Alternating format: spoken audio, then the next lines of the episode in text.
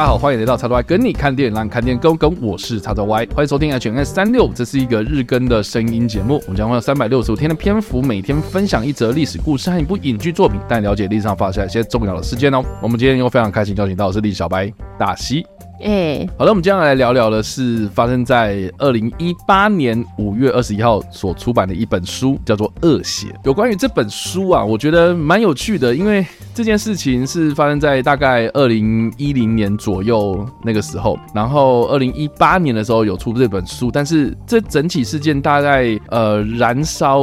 最高潮的时候，大概在二零一四年到二零一五年之间。嗯，然后我印象中非常深刻，就是那时候就是你知道。呃，大概全球就吹起了一个所谓的新创风，嗯，就是大家都要新创公司，大家要投资，大家要找天使投资，大家要找什么资金有的没的，嗯，反正就一堆新创的公司就这样在戏谷啦，在美国啦，然后在全球各地啊，都吹起了这样的一个新创风潮，嗯，然后那个时候呢，我就听到我爸就是说什么哦，美国他们就是有一个生物科技很厉害，然后他们能够用微量的血液，然后就可以检测出你身体上到底有什么样的毛病就对了，那基本上。就在针对这件事情这样子，嗯，然后这件事情也蛮有趣的，因为他在二零一四年哦，这个非常的轰动，就到二零一五年他就跌落神坛，所以为什么就非常非常的有趣的一个故事，所以我们就是今天要来聊聊这件事情这样子。好哦，那我们这个恶贤它其实是一本书，然后是二零一八年的时候出版的，它基本上就在讲说呢，美国当时呢有一个算是年轻的女创业家哦，她在大学的时候呢是念这个史丹佛大学这样，但是呢她辍学。他就跟很多什么贾伯斯啦、脸书的那个什么祖克伯啊，哦，或是那种戏骨，你现在喊出来很多名字的人，那些人啊，你去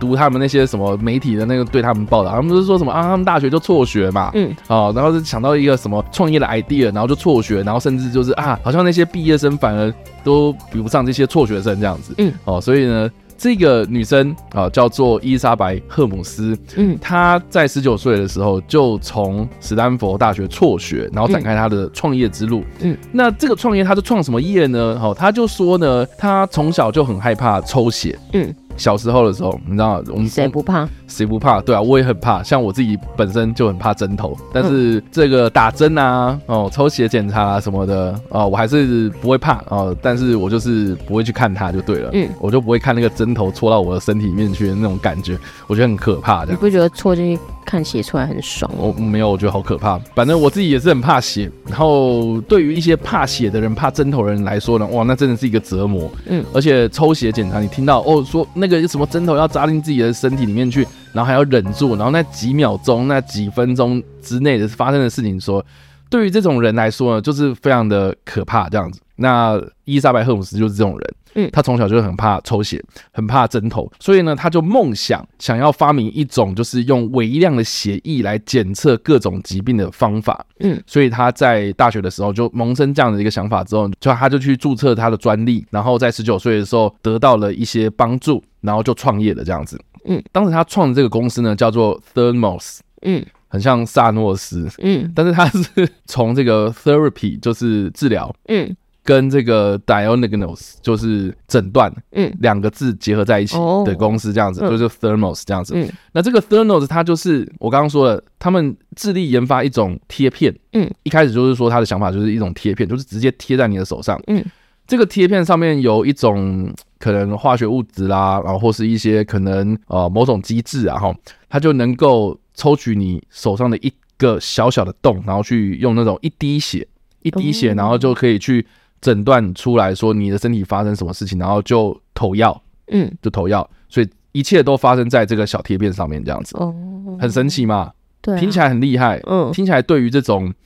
害怕抽血的人来说是一个福音哦。是啊，对，但是你觉得有可能吗？实际面来看的话，你觉得有可能吗？可是不用经过一些医学或者什么，就是他的想法很好，但是技术上能不能跟上，这就是问题。所以我觉得很多新创公司其实都面临到这个问题，就是说你可能发觉到一个问题，你想办法要去解决，嗯。你用你自己的想法去想办法解决，可是这个的东西的技术性你能不能达到？嗯，这就是后续为什么大部分的新创团队会死掉很大的原因就是这样子。嗯，对，所以我记得好像有个统计是这样讲，就是说新创公司在五年内的存活率，嗯，大概不到百分之十，嗯，存活率五年内一定会死掉，大部分就九成的人都死掉了这样，嗯，所以存活率就十趴。然后再五年就是十年嘛，嗯，再十趴，嗯，就等于是说大家都趴了，很很就是新创公司要创业啊，其实头五年是非常关键的，这样，嗯，总之呢，哦，这个 Theranos 呢，在这个伊丽莎白·赫姆斯的领导之下，他找到一堆非常非常有头有脸的投资人，哦，嗯，包括前国务卿季辛吉。嗯，这个是在冷战期间非常非常有名的一个美国国务卿，嗯，然后或是另外一个国务卿乔治普拉特舒兹，嗯，啊，就是他的董事会里面就有两个前国务卿，嗯，再来就是前国防部长威廉佩里哦，詹姆斯马提斯这两个前国防部部长，他怎么有办法找到这些人？就是他用他的人脉。哦，然后另外呢，还有一个是这个，如果你有在关注一些产业界的动态的话，有一个媒体大亨叫做鲁伯特梅朵。嗯，一个澳洲人哦，嗯、非常非常厉害的一个媒体大亨哦，嗯、也在他的董事会名单里面哦。好，或是呢，你知道这个美国超市有个东西叫沃尔玛嘛？嗯，对，沃尔玛的那个沃尔顿家族也是他的这个投资人之一。他人脉这么广，人脉非常非常广，所以其实他透过这些人脉，然后拿到了很多投资的金额，让这个伊莎白·赫姆斯这个人跟 Theranos 这个公司，嗯，在大概二零一四年、二零一三年左右。就一炮而红，就各大杂志上面都报道他，嗯、然后他的名字啊、他的照片啊什么的都出现在各大的那种报章杂志媒体里面这样子，嗯，然后甚至还有什么 TED 呀、啊，嗯，哦那种媒体呀、啊，哦动态的新闻的什么都找他访谈，嗯，他就会讲说到他以前很怕抽血，然后他为了要解决这件事情，然后就创业。然后就大家都觉得说，哇，他是一个明日之秀，然后大家都把他誉为是这个明日之星呐、啊，甚至还被这个《时代》杂志评选为就是当年度百大具有影响力的女白手起家创业家。这么夸张？对，就是她的影响力就是在那个时候非常非常的高涨这样子。嗯，而且就等于是当红炸子鸡嘛，然后很多人就是都说，哦。哦，我要投资你啊，因为很多人都投资他了嘛，嗯，啊，我也要投资，然后大家都想说啊，这个钱滚钱嘛，是这样子，就是好多钱哦，就很多热钱这样进来，嗯，所以他其实也面临到了一个问题，就是说我刚刚讲的那些东西听起来很神，嗯，实际上做得到嘛，所以他就开始面临到就是说我好像吹太大了。哦，所以开始就是他拉了一堆赞助，结果其实他技术还到不了。他拉了很多投资啊，我不能说赞助，投资哦，投资就是要有回报嘛哈，所以投资你总是要看到一些成果啊。哦，所以第一个他面临到了一个问题，就是说他一开始是那个小贴片嘛，我刚刚讲了，嗯，贴片它主要分成两部分，一个是诊断，一个是治疗嘛，嗯，他就发现说这个治疗不太可能，所以好吧，那我们先来搞个诊断好了，嗯，所以就说好，那至少好，至少我们能够用一滴血的这个扣打。就可以来诊断出这个人的身体有没有毛病嘛？嗯，可是，一般来说哈，大家要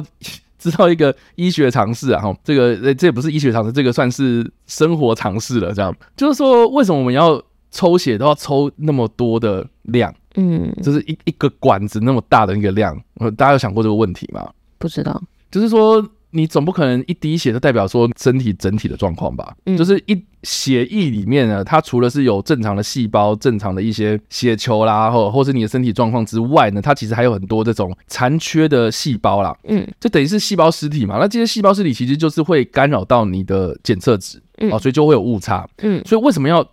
那么一大管的这个血液？嗯，这个问题就在这，就是说，你除了做这些样品啊，你除了做这些检测项目之外，会消耗到一些液体嘛？嗯，哦，其实蛮大一部分就是因为它要多方比对，嗯，就是你一个实验，你不是只有做一次而已啊，嗯，你要做好几次。然后来取那么一次可信度的数据嘛？哦，像我以前在做这个水质检测的时候，哦，我就是每次出去采样一定是那种像是六百 CC 保特瓶啊，是要装回去啊。但是我就是抽那么一 CC 这样。嗯，为什么啊？就是因为我不只是抽那么一 CC 而已啊，我这一 CC 我要做重复大概三次甚至到五次。嗯，那大家想一下，就是说哈，如果我今天只做两次，那我是不是好两个数据不一样的话，那是不是哇？那你到底要取哪一个数据？嗯，一定做三次以上嘛。三次你可能两次一样，然后一次不一样。那一次不一样，那个就是我们会认定是误差。嗯，所以就是血液这东西是关系到人命嘛，哈，人家到你身体状况，那当然就是要做很多次啊。所以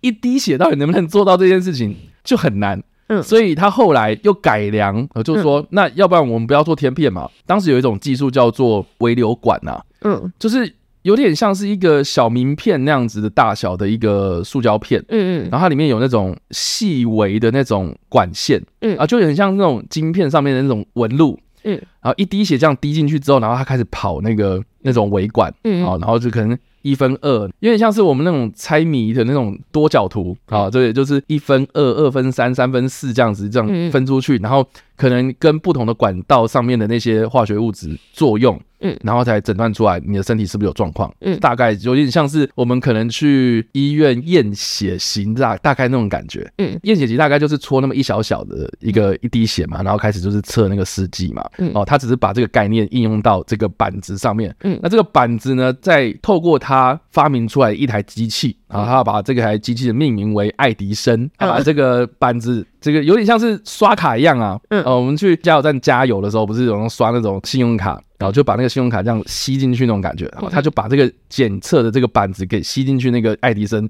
嗯，然后就开始跑数据，嗯，跑数据出来之后，然后就哎，他就是用一小滴血，然后就可以做到这样子的意思，这样，所以他一开始就是跟这些投资人展示了他的爱迪生原型这样子，嗯，那这爱迪生看起来好像还蛮可靠的，所以又更多的投资者又进来这样，所以就有更多的资金。大家这么执迷不悔啊？对，反正就希望说他有一天他能成功嘛，甚至是哦，嗯，这个投资人一直这样进来，然后爱迪生哎好像还不错，然后后来他又发展了很多什么爱迪生第一代、第二代之类的，是，然后甚至还拿到了就是跟一些大型的超市，好，像比如说我刚刚说沃尔玛，嗯，哦，等等，就是说这些超市他们就推出了一个更新的服务，就是说我们就是有点像类似小摊位。然后就说这个是健检中心啊，就是用他的这个机器，然后放在那边，然后大家只要哎，我要买个菜，嗯，哎，我检查一下身体好了，进去哎搓一下，然后马上大概隔一两天你就收到报告这样子，嗯，他的想法是这样，嗯，可是这件事情一直就拖啊，虽然我们就是知道说他要跟这个超市合作，嗯，可是这件事情就是一直没有成，嗯，然后大家都觉得很奇怪，然后投资人觉得你到底要不要做？嗯，搞到最后面，然后就几家，然后就是说，好啦，你们拖太久，我不想跟你合作了。然后反正就是好，三步子就是硬上场了，就是开始做了一个东西。然后好不容易真的有这样子的服务出来了，嗯，然后就开始发生数据不准确的事情。哦，这个很严重哦。嗯，你想想看哦，如果你今天去买菜，嗯，然后去搓了一下，然后想说，哎，无伤大雅嘛，就隔天收到说，哎，你得了癌症哦。嗯，哇，你这时候要去看医生吗？还是哇，你觉得哇，我身心灵受到了创伤，先写遗书。对啊，啊，或是哦，我觉得哦，好，这个这个是后后来你可能会发现说，哦，我去大医院发现检查，干，我跟身体根本没事嘛，嗯。啊，这个还好嘛，嗯，假设今天是一个医生，他拿了你那个机器，然后说，哦，你这个人检测出来，嗯，哦，身体超级严重了，嗯，很可怕，那我是不是要提高我的剂量？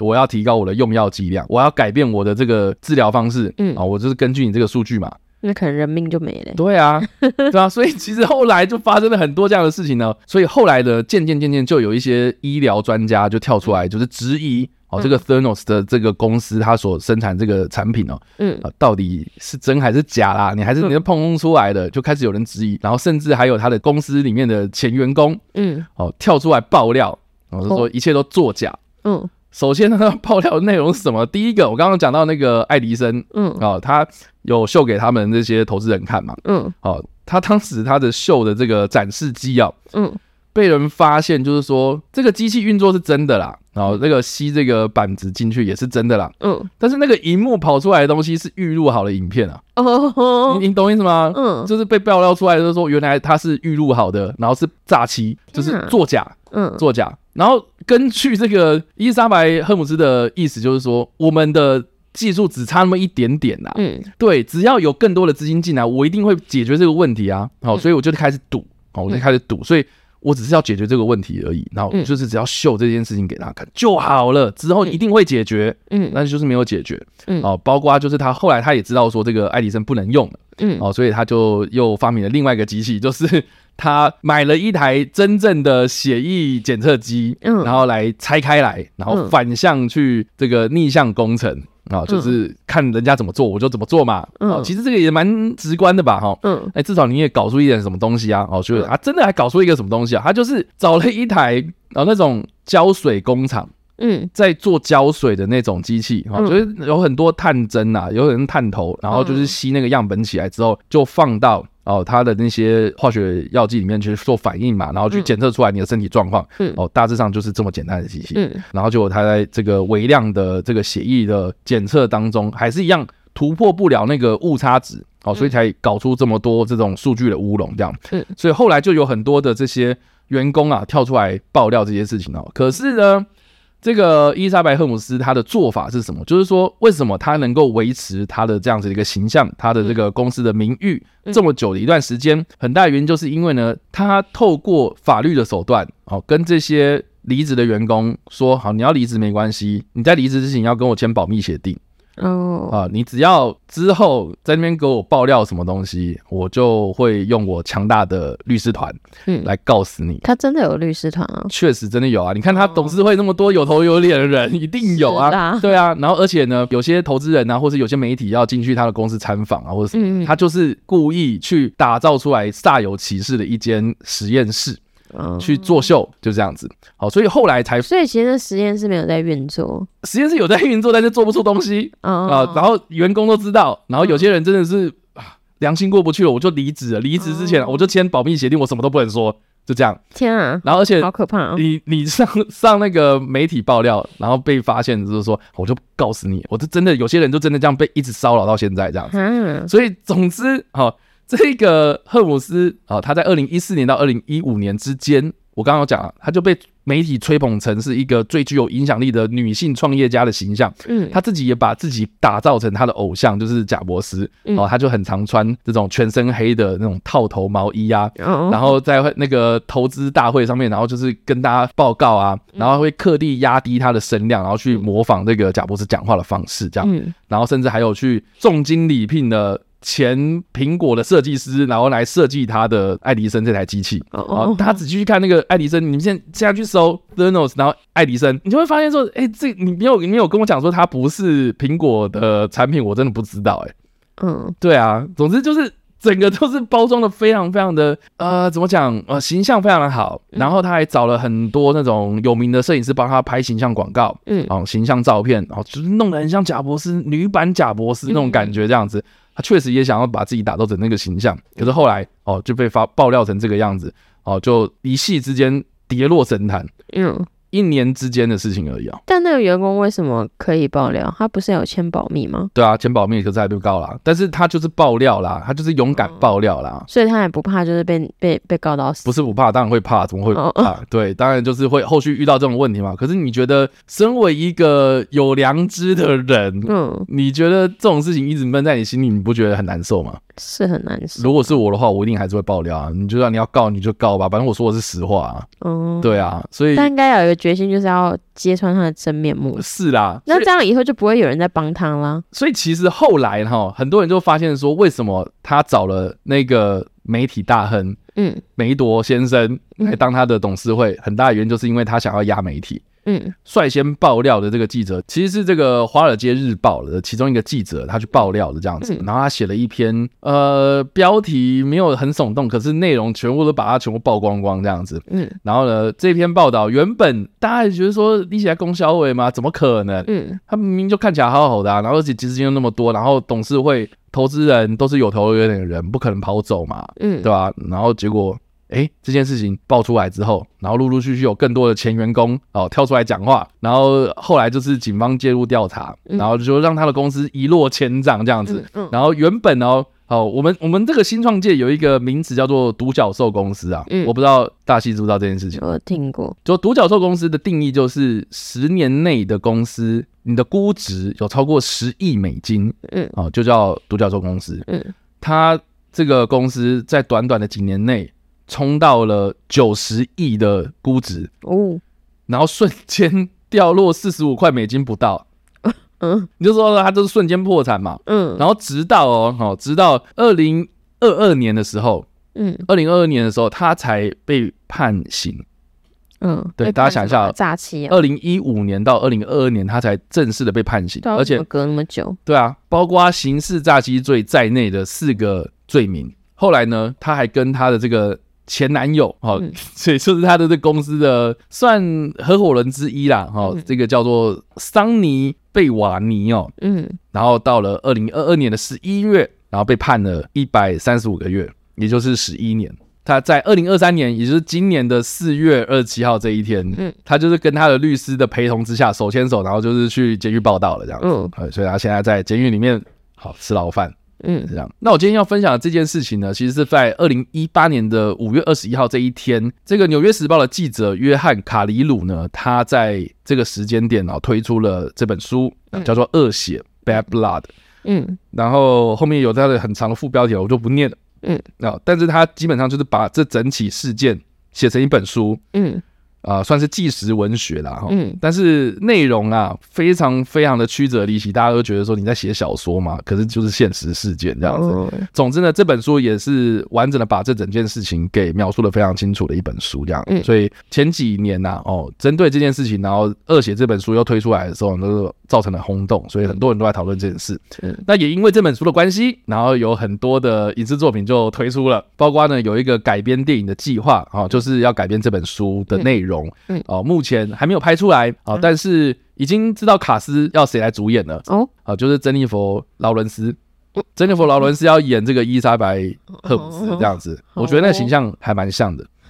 还蛮像的。然后 导演会找这个大麦空的导演，就是亚当麦凯。嗯，所以我觉得还蛮适合的。嗯，对，所以当我知道说这个亚当麦凯跟珍妮佛劳伦斯要来演这一部电影的时候，我就非常的期待。然后结果等等等等到现在还没有拍出来嘛。可是呢，已经有一出影集先拍出来了，然后在 Disney Plus 上面已经上架了。嗯，然后我也看了，然后我一开始还以为是说，哦，是怎样？珍妮佛劳伦斯换角是不是？嗯，反正就是另外一个人来演哦。嗯，他的这个剧名叫做 The Dropout。嗯，就是有点啊，嗯，The drop out 就是有点双关呐，哈，就是你抽一滴血就是一个 drop 那一滴嘛，这样子的感觉，然后可能是 drop out 就有点像是说啊，他被拉下神坛那种感觉。嗯，它的中文剧名呢叫做《新创大骗局》。嗯，它是根据一个 podcast 节目改编的。啊，podcast 节目它专门在讲这个 Theranos 他整起这个诈骗案的过程。你说那个 podcast？只讲这件事，对，只讲这件事情，然后就做了一季这样。哇哦，对，然后这整季，然后就把这个故事，然后翻拍成影集这样子。嗯、然后呢，这个伊莎白赫姆斯呢是由这个亚曼达塞佛瑞饰演的，哦、也蛮像的。嗯，对，也蛮像。然后我觉得亚曼达塞佛瑞他有一种邪气，你不觉得吗？他这个人有点，我不知道哎、欸，就是看起来蛮适合他这个角色他，他看起来很无害啊，嗯、看起来天真无邪那种，就很漂亮的一个小女生嘛，嗯、这样子。可是。他在某种角度上面看来，我觉得有点邪气，对，就是有点哦，我不知道怎么讲哎、欸，你你自己觉得嘞？我只觉得他长得就是很特别，很聪明的脸，很适合骗人。反反正就是啊、哦，这个影集我看了之后，我自己是觉得还蛮感慨的哦，嗯、因为身为另类的创业者，我自己本身也是一个创业者，嗯，对，也想要自己有一番事业，自己做老板嘛，嗯，哦，非常非常能够同情他的想法。嗯，就他的想法，他一开始确实是带着那种非常崇高的理想，然后有自己的一些抱负，呃，有很多这样的自己的想法，不愿意是受雇于人嘛，哦，所以他就是想要做出一番事业。嗯，然后你知道在做这种冲撞体制啊，或是在做这种创新啊、新创团队啊，哦，这个在建制初期啊，哦，你可能会遭受到很多的困难，哦，这时候你就要给自己鼓励啊。嗯给自己打气嘛，就是说啊，一切都会过去的，我再努力一下哦，再加油一点啊，甚至是会听很多那种鸡汤嘛哦，比如说现实生活中的伊莎白赫姆斯，他有在受访的时候有讲过，哦，就是说在创业初期，因为你是要改变世界，所以很多人会跟你讲说你做不到，嗯，甚至在你准备要成功的时候，开始抨击你、攻击你，但是总有一天一觉醒来，你就会成功，这样，所以。这个 听起来很讽刺啊，但是我觉得在看这个新创大骗局的时候呢，我觉得很在那个初期啊，我觉得很有共鸣呐。嗯，因为你在做新创的时候，你怎么会知道说你会失败？你怎么会知道你哪一天会成功？你就只能埋头苦干做嘛。嗯，但是那种那种没有未来的那种那种无助感哦，其实我觉得任何一个创业家都会有很大的这种感觉。嗯。对，然后当然啦，我也不是说要为他的这个诈骗背书，或是说他这个诈骗有理。所以你觉得这角色是可怜的吗？我觉得其实某一部分还蛮可怜的，嗯、但是我觉得他是在那个困局之中，他蒙蔽了自己的那种良知。嗯，所以他一直觉得说我这样做其实是为了未来的我更好，所以他就只能这样一直错下去。嗯嗯，我记得前几年就是在网络上社群媒体上面有一个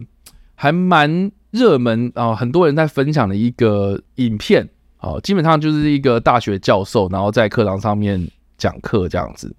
然后他就跟学生就是讲说，为什么不能作弊？嗯，大家想一下，就是说一个大学教授，然后讲不为什么不能作弊，这个好像应该是小学老师应该要说的话吧？嗯，对啊。好了，我问大西好了，为什么不能作弊？你觉得？运动加精神。也。不只是这样，好的，好，这个这个是这个是其中之一嘛，嗯，对不对？好，很多人会说什么啊？因为其他的学生不公平啊，或者什么的，我觉得那都不是重点。对得起自己的良心啊。我觉得这其实是一种对自己负责的一个态度，嗯，啊，这样讲好像很笼统，但是大家想想啊，就是说，如果你今天作弊，你在学校里面你确实是可以得到好成绩啊，可是你有没有想过，你到了社会之中，你拿什么东西来作弊，对不对？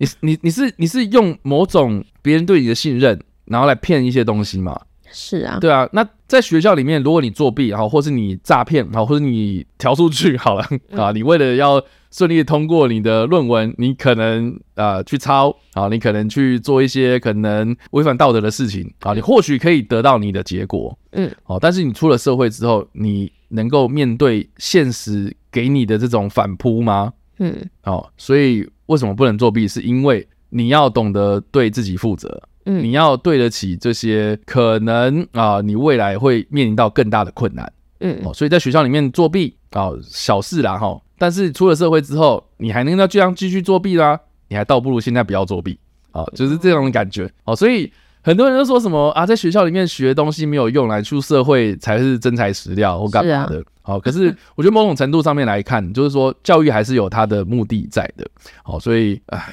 我觉得这个其实可以可以回扣到这件事情身上。嗯，就是说伊莎白·赫姆斯他是辍学嘛，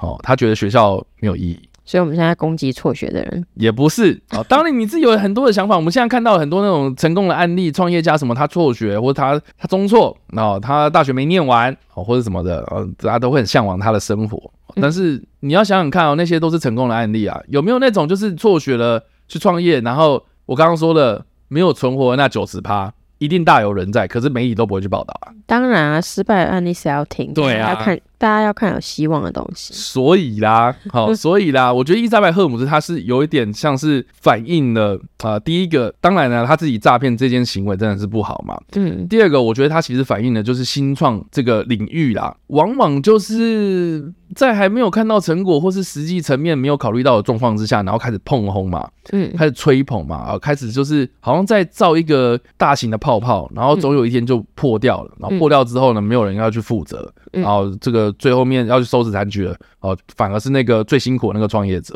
嗯，哦，这个我觉得新创某种程度啦。你成功了会很爽啊，可是失败了，你可能就是心脏要都够大颗这样子，嗯，对吧？然后第三个，我自己是觉得这其实也反映的就是在我觉得千禧年之后的这个二零一零年之后啦，可能金融海啸过后啊，大家开始在经济复苏，然后就有很多那种新创团队啊，哦，新创公司这样冒出来，哦，他们面临到了一些现实层面的问题，往往就是。卡关呐、啊，然后往往就是突破不了，然后困在这边，然后最后死掉这个很大的一个关键，这样。嗯，那只是说伊莎白·赫姆斯这这个案例是他诈骗得来的这样子，可是他最后面啊，他去做十一年的牢，嗯，好吧，这也是罪有应得啊。但是我觉得另外一层面就是这个影集啊，新创大骗局，它另外一个大的篇幅就是在描述说他当初怎么跟他这个前男友认识这样。哦，对。所以它里面有蛮大的篇幅在讲说她前男友就是怎么样去，